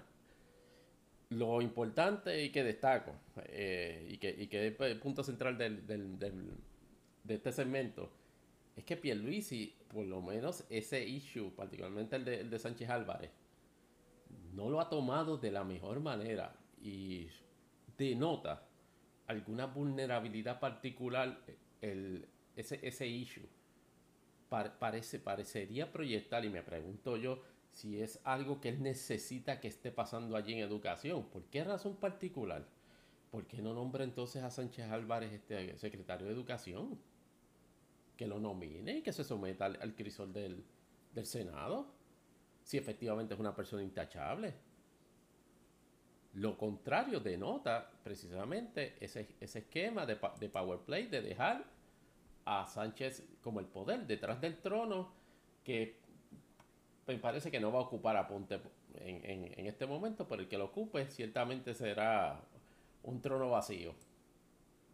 Mientras tanto, en el PPD, porque ese, ese no se queda dado, este, tenemos dos crisis a la vez, o más bien una, una otra mala proyección de incompetencia, protagonizada este, sorprendentemente por, por el presidente de la Cámara, Tatito Hernández, falta Tatito Hernández, y el imponderable que plantea esto es, ¿para qué tú vas, eh, debe, debe, usarse una, una vista de interpelación contra un secretario no confirmado? Eso fue precisamente lo que, lo que acaba de hacer con, con respecto al, al, doctor Carlos Mechado, este, el secretario designado del Departamento de Salud, este, queriéndose lucirse este, con respecto a un cuestionamiento directo al Departamento de Salud por la dinámica que se produjo la semana pasada, en la cual pues tuvo que inclusive emitir una orden administrativa para ponerle freno a la descontrolada práctica de administrar las vacunas del COVID a gente que está fuera del esquema de, prioridades de receptores a recibir eso. O sea, específicamente, ¿eh? relacionado con el segmento anterior, a empleados, esposas este, y allegados de la Comisión Estatal de Elecciones recibiendo la vacuna del COVID-19. Oiga. Y entonces el planteamiento que, que, se, que, que, escandaloso que se dio fue cómo es posible que esa gente que no están ni siquiera, que, que no son este first responders, que no, sé, que, que, no son este personas que trabajan en hospitales, que en la gran mayoría, no sé si se habrán identificado como personas mayores de 65 años, recibieron este eh, eh, eh, vacunas del COVID para un trabajo que se supone que ya culminó el, del escrutinio de, las elecciones de, de, 2020. Pues allá este, los populares, o particularmente Rafael Tatito Hernández, en, en, su infinita y calenturienta noción de sabiduría, dijo, espérate, si aquí yo lo, aquí yo voy a hacer este una una, una vista de interpelación. Y he visto muchos analistas eh, explicar la cuestión de la interpelación y me parece que la mayoría han sido correctos en, su apreciación. Este, pero pero eh, el, énfasis, el énfasis es que siempre es para una cuestión, para una cuestión, para un, perdóneme, para un secretario, disculpenme el lapsus, que ya está confirmado. Es decir, en este caso hay una situación que, está, que surge mientras el secretario de esa agencia, que es el Departamento de Salud, este, no, ha, sido confirmado. No veo o no hubiese visto impedimento alguno de a través de la Comisión de Salud de la Cámara este, solicitarle eh, eh, eh, realizar vistas públicas con el propósito de conocer este exactamente qué fue lo que pasó ahí. Con el quizás este con intención de, infligir golpe político en la figura del secretario por no confirmado, eh, lo llaman a capítulo a través de ese recurso de la vista de interpelación para que explique en un ámbito completamente adversativo, porque eso es que se trata de una vista de interpelación. Una vista de interpelación normalmente no es para felicitar al secretario ejecutivo este, sobre el asunto, es para cuestionarle de forma adversativa sobre el asunto, es porque hay una observación de una irregularidad en el asunto. Entonces Carlos Mellado vaya este, a esa, esa vista y eh, para sorpresa de nadie este, le echa la culpa a la Guardia Nacional, que es la que supuestamente tiene el control de la logística de a quién se le administran las vacunas. Técnicamente hablando, o sea, sobre, sobre, el, sobre el orden de que a quién le y esa es la proyección que el doctor Mellado hace en ese momento sobre ese asunto. No hay ningún tipo de, de, avance este, para, para, resolver la controversia o para revertir los, los, efectos de la misma, porque después de todo, el que se vacunó ya se vacunó. No hay una forma de devolverle este la, que devuelva la vacuna. Este, hasta cierto punto el planteamiento es estúpido. Si es para fijar responsabilidades, ya ustedes se imaginarán este todo el spin político que la, que, que la administración desde la Guardia Nacional este, eh, y, y, Fortaleza van a, dar, van a dar ese asunto. Así que en ese sentido se fue el primer strike del Partido Popular, utilizar una vista de interpelación para discutir o obtener información de algo que podían haber hecho en una vista normal. El otro detalle irónicamente, e, e, es el de, la debacle total del liderazgo de, ese partido, porque Charlie Delgado se puso creativo este, luego de... Ha, tenido dos o tres este, tropiezos o derrumbes este, figurativos y literales en el devenir de su carrera política luego de su aplastante derrota. Y cuando digo aplastante no necesariamente por el margen, Estamos hablando de que una persona que, que pudo derrotar a Eduardo Bati, un político establecido, y a Carmen Yulín, una persona que juraban en, en algunos círculos de Nueva York o, en algunas áreas de San Juan de que Carmen Yulín era prácticamente invencible. Haber perdido de la manera que perdió contra uno de los peores candidatos que, ha traído el, Partido Nuevo Progresista en una elección, pues aunque se, aunque se dice mucho, estamos hablando de una persona que fue alcalde de, Isabela toda su vida y nunca tuvo proyección este, a, nivel isla hasta su consideración como candidato a la gobernación, lo, cierto es que no deja de ser, de, de ser este, detrimental esa, esa derrota. Pues eh, parece que en medio de un feudo con el alcalde entrante de Isabela, donde le intentó cuestionar, este, hacer insinuaciones de que había votado por el movimiento Victoria Ciudadana y haber sido espectacularmente desmentido en, en, esa, en esa imputación, con evidencia fotográfica inclusive del alcalde, del alcalde entrante marcando su, su papeleta en favor del, Partido Popular, eh, dice que por presiones políticas, pues renuncia a la presidencia del Partido Popular Democrático. Oh boy. Eso desencadenó este, una, una, una especie de guerra de sucesión, este, pero a, la, a las millas. Es, decir, Delgado Altieri este, sintió que tenía la facultad o por lo menos la, la, la, tranquilidad de espíritu de, sugerir una sucesora. En este caso, la, alcaldesa de Morovis, este, la alcaldesa Carmen Maldonado. Eh, inmediatamente, no diría inmediatamente, como a las pocas horas, esa, esa aspiración de la, de la alcaldesa Maldonado se quedó en Saliagua por declaraciones propias de ella misma, denunciando que no interesaba estar en procesos antidemocráticos. Y de a eso le hizo coro la alcaldesa de, de Loíza, que también popular, para denunciar tendencias machistas en el Partido Popular Democrático. Y eso, Ave María, eso, eso creó, eso, eso, eso creó un, un, un, impacto tremendo, una onda de choque, porque cómo era posible que el partido que había aprobado este, la ley de violencia doméstica, cómo el, cómo el partido este, donde Alejandro García Padilla, que eso ha sido lo más woke, o por lo menos eso es lo que él se cree, este, eh, como, como, una administración así tan woke ahora va a estar en contra de las mujeres este, y ser machista, o por lo menos la, la opinión o, el, partido político de esa misma administración sea tan machista. Pues resulta este que sencillamente se ha quedado la cosa este, medio acéfala por el momento. Eh, se vislumbra que el presidente del Senado, José Luis Dalmao, está, está manifestando este, aspiraciones para eso, para ser presidente del partido. Eh, me parece que era alcalde de Calle. Y me corrigen este si, si, es Rolando Ortiz este, este el, alcalde también ha manifestado y que, que disposición de ser este, este presidente del Partido Popular Democrático. A la franca, yo eso eh, eh, aspirar a esa colectividad es como aspirar a a, presidir un Falcon del 67 este, chocado. O sea, no hay mucha posibilidad de que ese vehículo lo lleve a algún lado en este momento. Tómese, tómese, tómese en cuenta de que el Partido Popular se, este, perdió las elecciones con su, con su porcentaje más bajo, yo diría que en toda su historia política el Partido Popular Democrático eh, está apenas en, en 30% en favor del electorado, por lo menos en las elecciones de 2020.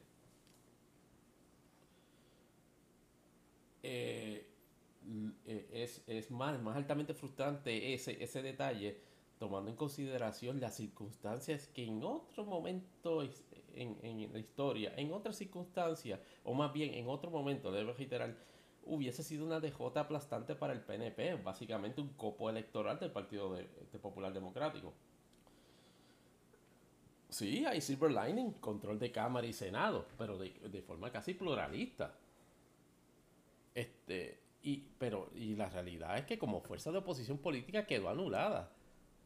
Tienen esencialmente en, en, en Victoria Ciudadana que cuando se les acaba el, bejinche este de, Natal este, y el hecho de que perdieron las elecciones, se darán cuenta de que efectivamente sí ganaron este poder político en estas elecciones, mucho más que en 2016. Pues ahora el Partido Popular tiene que competir como partido de oposición contra el PIB, que también ganó terreno en, en, esta elección y con, y con Victoria Ciudadana e inclusive con elementos de Proyecto Dignidad. Que, que vaya a pasar de eso, que, que, vaya a pasar como resultado de esta transición y quién vaya a controlar este, ese, ese, ese clonker político, pues yo a la verdad es que no veo mucha posibilidad este, de, de, que a la gente le importe una vez se, se, se establezca, porque ninguno de ellos este, se ve la posibilidad de que haya un candidato este, para, para en términos políticos, decirlo así, claro, derrotar a Pierluisi en, en, 2000, en 2024.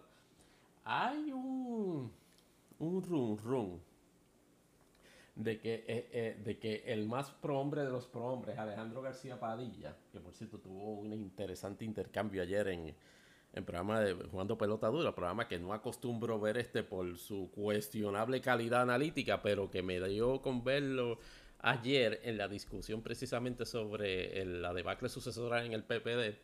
Y Alejandro tuvo un intercambio muy interesante con Mayra López Mulero, que ciertamente dejó entrever, por lo menos en lo que a mí respecta, de que eh, si, si, no ha dejado claro si está o no este, pendiente a la aspiración en, en, la presidencia del Partido Popular Democrático o, la, o la, una candidatura a la gobernación del 2024, quizás le molesta que, se lo, que, que le cuestionen que no tiene tendría posibilidad. Y la realidad en eso yo estoy de acuerdo. Alejandro García, García Padilla puede pensar de lo, lo, que él quiera, pero sus defectos y su fatal desempeño en el cuatrienio este de, de 2002 a 2016 es algo que la historia no ha bajado y puede verlo con la misma negatividad inclusive, quizás no tanto, con la de los funestos tres años y pico de, de Ricardo Rosello. Así que en ese sentido puedo, puedo, entender, puedo entender que en 2021 eh, eh, Alejandro García Padilla piense no hay razones por las cuales se me deba despreciar este, en consideración de un regreso a la gobernación. Yo en ese sentido difiero, pero marcadamente. Y los motivos sobran. Otro, eh, es otra situación.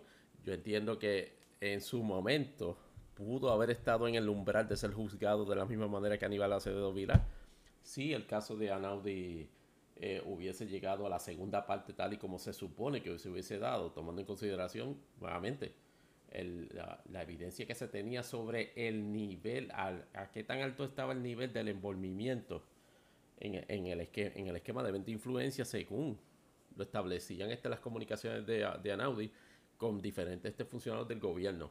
Pero el imponderable de si Alejandro García Padilla merece una segunda oportunidad luego de su debacle en su propio cuatrienio, eh, pues precisamente será para otro episodio cuando el, la historia Silva merita, o más bien cuando, cuando los eventos presentados Silva meriten. En el entretanto, eh, tienen una crisis este, institucional ese partido en, en cuanto a eso. Veremos si precisamente lo supera este, bien sea este Dalmao en una dualidad como presidente del Senado, que no creo que sea recomendable, eh, hubiese sido un, reto, hubiese sido interesante porque tengo la oportunidad este de, conocer por lo menos hasta cierta forma y manera el trabajo de, la alcaldesa Maldonado. Hubiese sido una, una opción interesante de, para, control del partido en este momento histórico en que está, en que esencialmente es, un carro este con tres gomas explotadas y, y el y el aro del cuarto aro sabe Dios dónde está. Pero eso no fue lo que se dio. Eh, lo más seguro sea otra cosa que les permita continuar siendo oposición número 3 este, por lo que resta del el cuadrenio. Ahora vamos para lo que eh, por primera vez en este podcast vamos a llamar el segmento random. Eh, varios temas en rápida sucesión o varios imponderables en rápida sucesión sobre asuntos que hemos tratado en, en otros episodios y, otros que son este de, reciente ocurrencia a la medida que estamos este, grabando este, este episodio. Eh, en cuanto a la saga de Jay versus Elías Sánchez, eh, en el último capítulo que vimos este pasado martes, eh, Jay utilizando hábilmente el Tony Mojena, inclusive el canal, utilizando este hábilmente el, tinglado de, un, programa de discusión sobre el asunto precisamente este de la, de la libertad de prensa y las demandas, trae a dos expertos que eh, con el mayor de los respetos eh, serán expertos en, en, diferentes facetas como abogados, pero no les conocía expertise en, el área de, civil, mucho menos en el área de casos de difamación, que es el, el fiscal Osvaldo Carlos y el licenciado Julio Fontanet. Eh, entonces, eh, de, ese asunto, aprovechan ellos como secuela de la entrevista un, tanto accidentada que tuvo el, secreta el, el gobernador este Luisi ya no sé ni en qué puesto está, porque Jennifer González a veces este, piensa, ah, ese, es parte de un tema random, viene coming right up. En el caso de Pierluisi, pues este, tuvo una, una entrevista bastante contenciosa este, con Jay con respecto precisamente al tema este, de las informaciones en las cuales se hacen señalamientos subjetivos sobre personas. Y dejó entrever de que es partidario, no lo dijo con nombre y apellido, pero parece compartir esa molestia colectiva que ahora hay en ese, en ese ente de, de, pulcritud y de buenas costumbres que es el Partido Nuevo Progresista, gente que nunca había hablado mal de este, de, ni había exteriorizado este, comentarios negativos o personalistas o ataques ad hominem hacia políticos, pues ahora están ofendidos porque cada vez que se plantea eh, la solvencia moral o la capacidad este, profesional de alguien de ese partido para realizar algún asunto o para dar una opinión de, opinión pública, levantan la cuestión de que están difamando los estadistas y esto no se puede quedar así, hay que demandar. Pues en esa misma línea y luego del encuentro no muy no muy cordial, por lo menos en una parte de, la entrevista de Jay, de Jay Fonseca con el gobernador Pierre Luisi, pues trae estos dos este, expertos.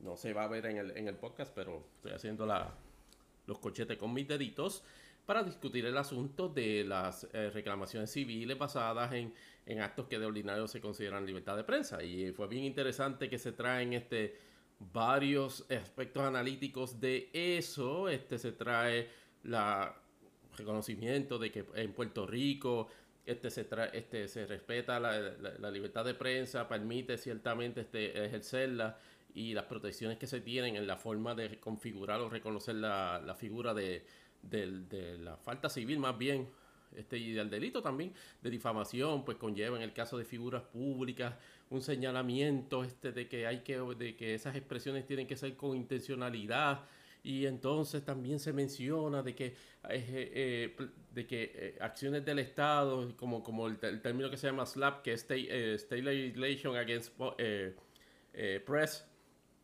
y otras de esa índole, constituyen una afrenta a la libertad de prensa. Pero hay un pequeño problema en esa línea analítica y lo vi desde el saque. La demanda es en Florida.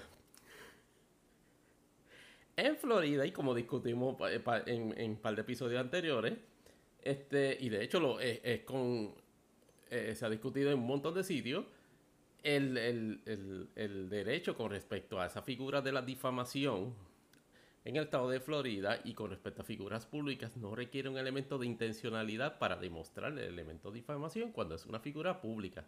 Lo que se requiere es una negligencia en la forma y manera en que se eh, hace, la expresión.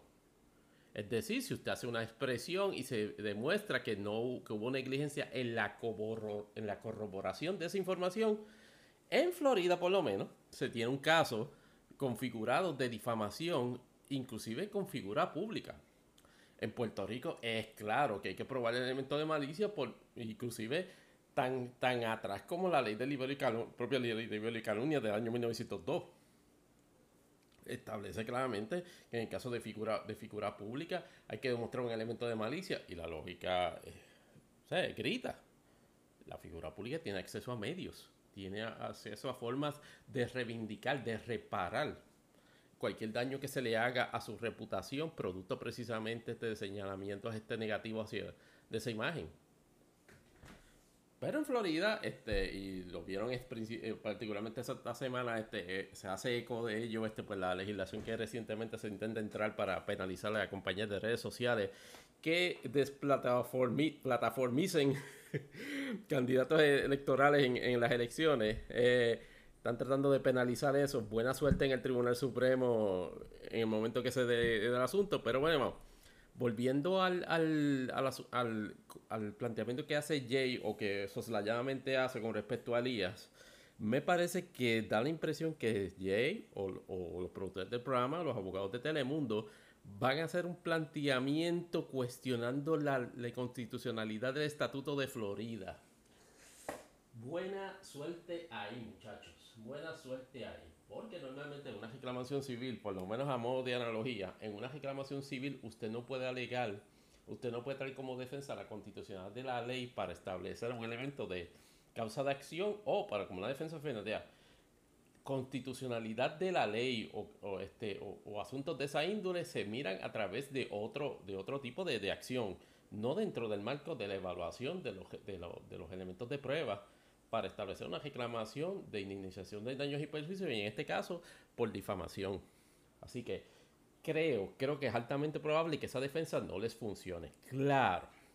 En opinión pública, en opinión pública, me parece que fue un éxito ese planteamiento porque Jay Fonseca en ese programa junto a los panelistas establecen claramente de que ese movimiento de Elías Sánchez eh, y hasta cierto punto lo que hace el innombrable con, eh, con, esa, con ese burdo y todo el artículo de, del New York Times es establecer de que establecer mecanismos o patrones de intimidación pues, para, que se publiquen cosas negativas de ellos. Y usted lo ve también reflejado en la forma en que los paquineros 51 en redes sociales este, están reaccionando a críticas del desempeño del gobierno. O sea, no, están no estamos hablando de, de, alusiones personales este, o de alusiones este, a las idiosincrasias familiares o personales de, de, esa gente. Se les está diciendo, mira, este, eh, esta, esta, eh, se están destacando, o mira, tienes historial de X o Y, esta gestión. Pues, no, pero es un ataque,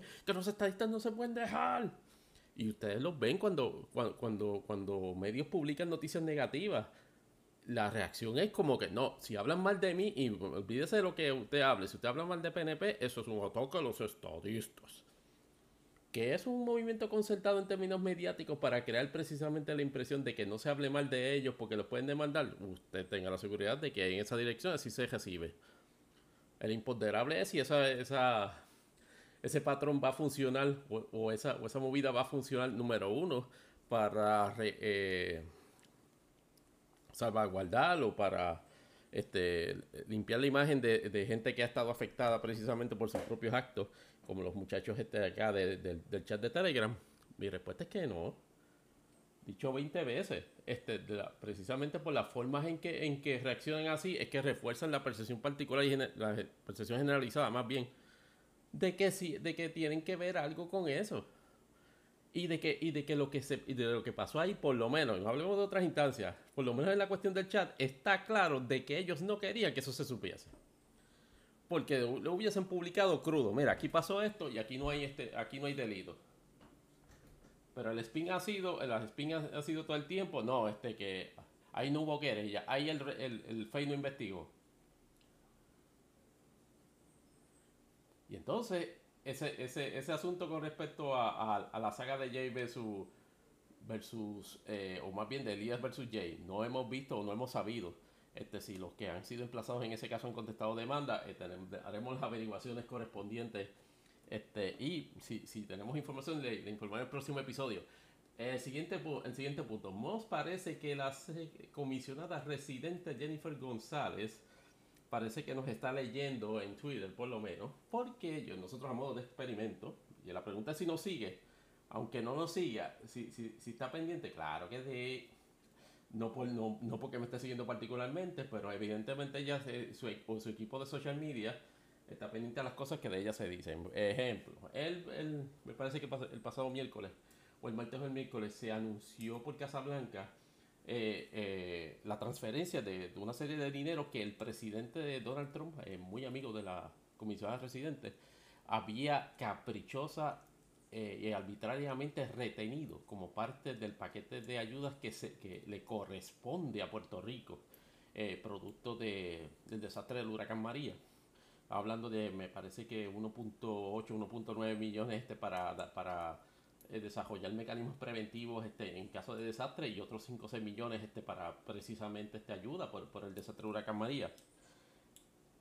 Noti 1 este, dijo en un artículo, mencionó específicamente que el, la gestión la había realizado en su totalidad en la administración de Casablanca en el sentido de haber liberado los fondos que había retenido la pasada administración.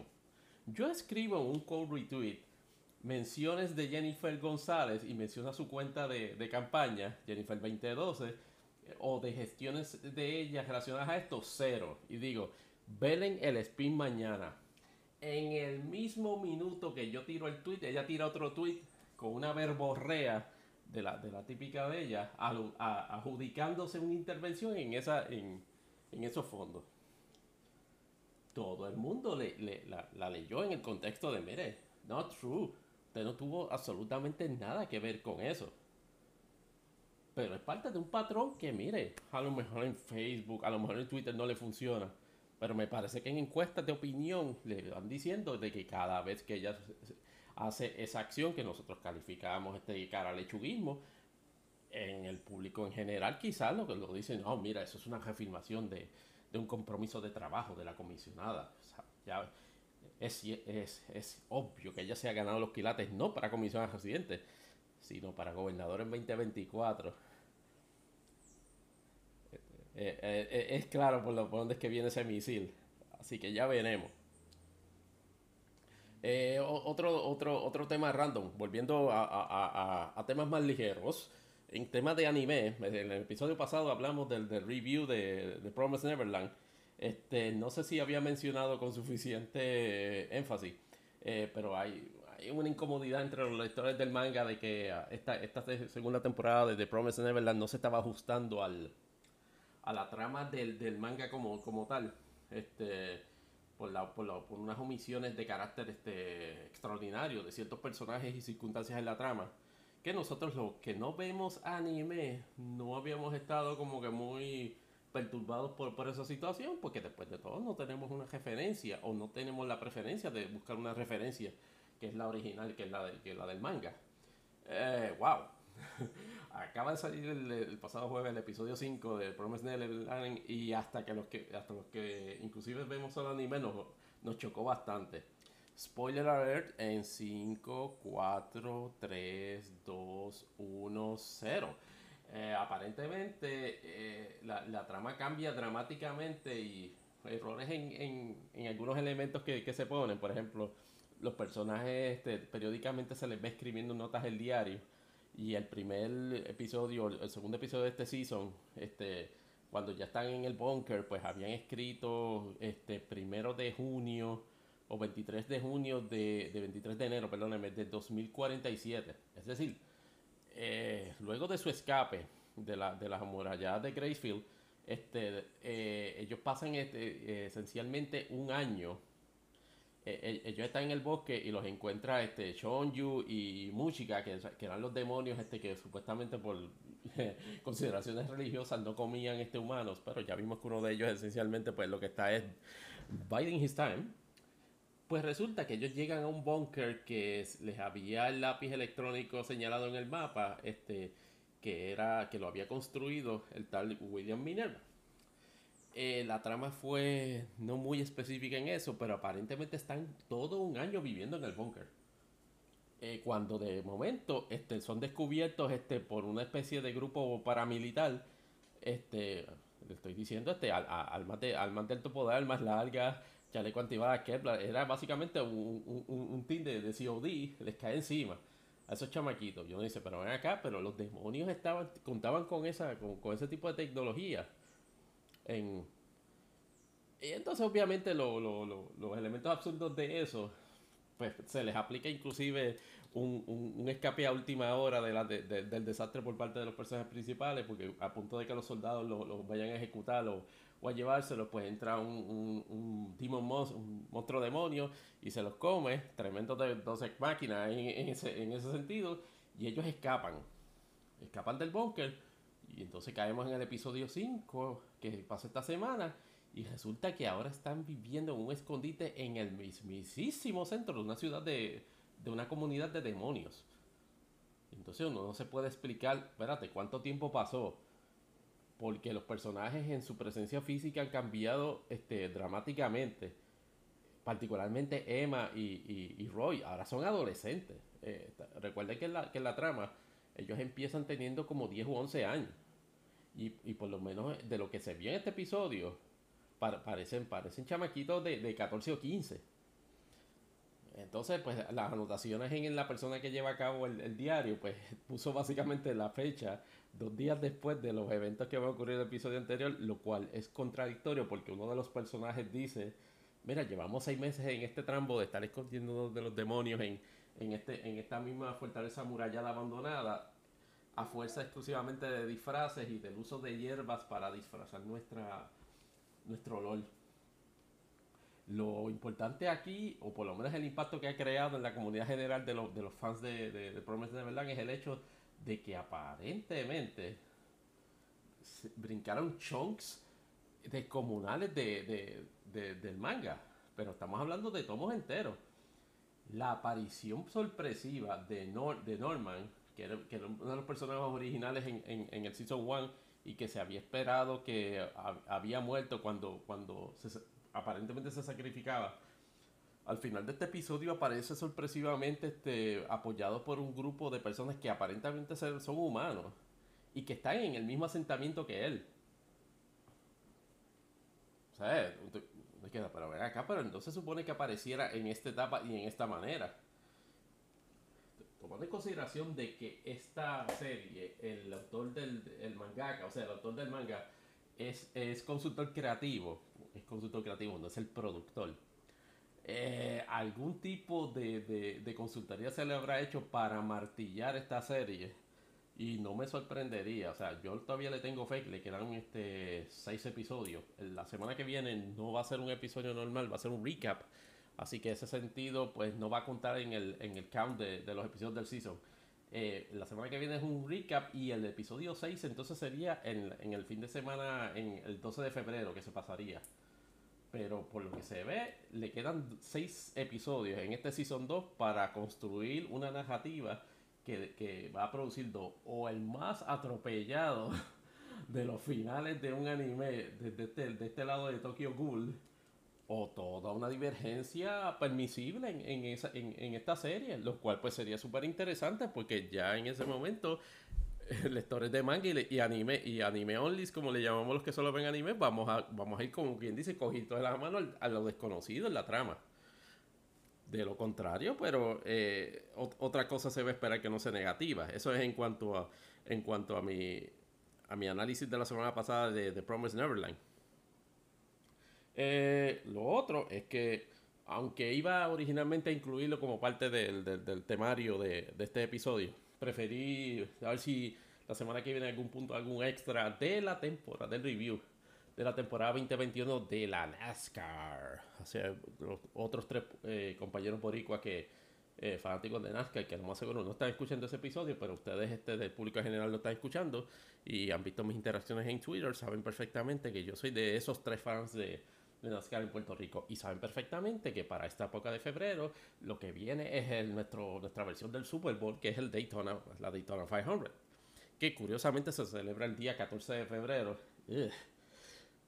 Un día, tremendo date uno, uno pudiese tener este para esa fecha, pero ellos evitan el Super Bowl a todo lo que da y el Super Bowl es este domingo y casi siempre el siguiente domingo es el, eh, el Daytona 500 en, en, algún imponderables extra en esta semana este, estaremos este, tocando lo, a grosso modo mi preview de mi, mi, versión de un preview de la temporada de 2021 en la serie Cup de NASCAR. Ver quiénes las composiciones de los nuevos teams de la gente que se queda y quiénes serían mis favoritos para entrar al, playoff de 16 quiénes serían mis escogidos para el Final Four allá a fin de año en, en Phoenix. Ugh y quien entiendo yo que va a ser el, campeón de 2021 de la serie Copa de NASCAR. Eh, eso por el momento serían este todo lo que descubriríamos en el episodio de, de, este momento. Eh, les agradezco nuevamente pues la, la amabilidad este, pues, de, su atención y nuevamente si tienen este, preguntas, comentarios, críticas, este, en confianza eh, a nuestra dirección de correo electrónico imponderables dash eh, podcast a yahoo.com. Eh, les agradezco, les agradezco de, todo corazón todos los views que, hemos tenido. Son poquitos, eh, no, les voy a mentir, pero cada view este me, entusiasma a, seguir compartiendo con ustedes a través de este podcast. Me reconozco el podcast como una forma legítima este, pues, de llegarle a la gente o intercambiar ideas y de la misma forma que, que produzco este con, mucho cariño. Escucho podcast de los demás compañeros, boricuas, este, locales e internacionales y de, y de todos lados y sobre varios temas. De verdad que eh, eh, ha sido una grata experiencia y espero seguirla continuando en el próximo episodio en el cual pues nos escucharemos eh, ciertamente este, próximamente. Gracias y se me cuidan.